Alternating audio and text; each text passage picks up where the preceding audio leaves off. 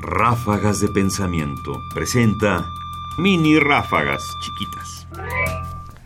Esto, Dime. eh, ¿Eh? si esa valga la pena Me asustaste. este, hacerla una ráfaga normal. Bueno, mira, lo que, has- lo que hago es que las comento y tú ya ves qué haces con ello. Sofía, Sofía. Sofía, Sofía. Sofía. Ráfagas de Pensamiento.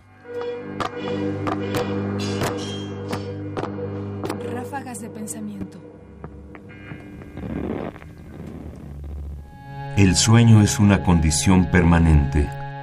Hablemos de sueños. Veamos qué dice el Corán.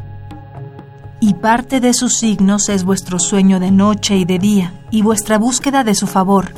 Realmente en esto hay signos para la gente que escucha. Corán 30, versículo 23. La relevancia de este versículo del Corán es que permite comprender el sueño como algo equivalente a la vigilia. Es decir, así como en la vigilia hay una serie de signos que nos avisan del porvenir, que nos señalan la presencia de Dios, que manifiestan emociones y cosas, en el sueño esos signos permanecen. De manera que estrictamente estar despierto y estar dormido, la noche y el día, no son distintos, no son radicalmente distintos.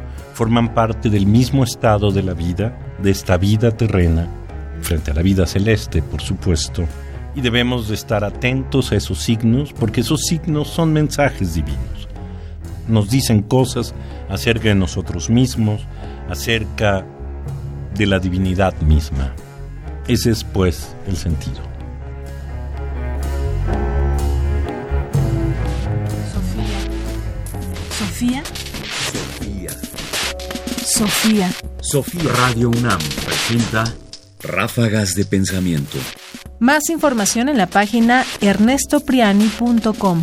Busca el podcast en www.radiopodcast.unam.mx diagonal podcast.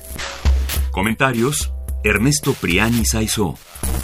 Producción: Ignacio Bazán Estrada. Sofía, Sofía. Sofía. Sofía.